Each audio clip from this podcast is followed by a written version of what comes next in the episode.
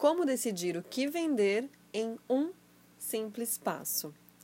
Eu que estou aqui, muito próximo na Vivendo de Propósito, junto com o Arnaldo, tenho acompanhado essa evolução de criação de produtos né, dentro da, da VDP. E esse, nesse texto, o Arnaldo vai te contar e me contou também sobre como foi essa transição de, da oferta de mentorias de propósito, que foi o primeiro produto que ele criou, autoral. Depois vieram os livros, né? E tem toda uma evolução. É, e agora as mentorias é, e, e, a proposta de editora, de ajudar pessoas a escreverem obras, uh, de formar, formar uh, mentores de propósito também. Então, aqui hoje, dentro da Vivendo de Propósito, a gente tem uma evolução de criação de produtos. E nesse texto, o Arnaldo está dizendo para você e para mim como foi essa transição, essa ideia, esse insight, né? Para não oferecer somente a mentoria de propósito, mas também a mentoria de escrita, editora e outras coisas que vieram mais, tá bom? Então vamos lá. Como decidir o que vender com um simples passo?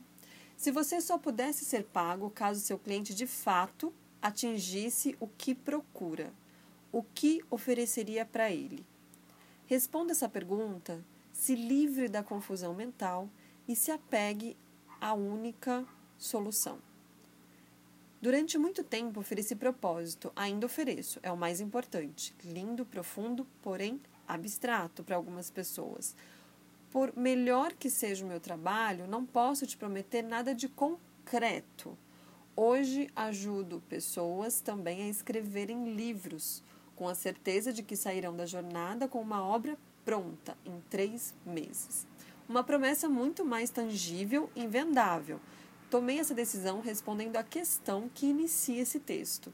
Responda também e decida o que vai oferecer.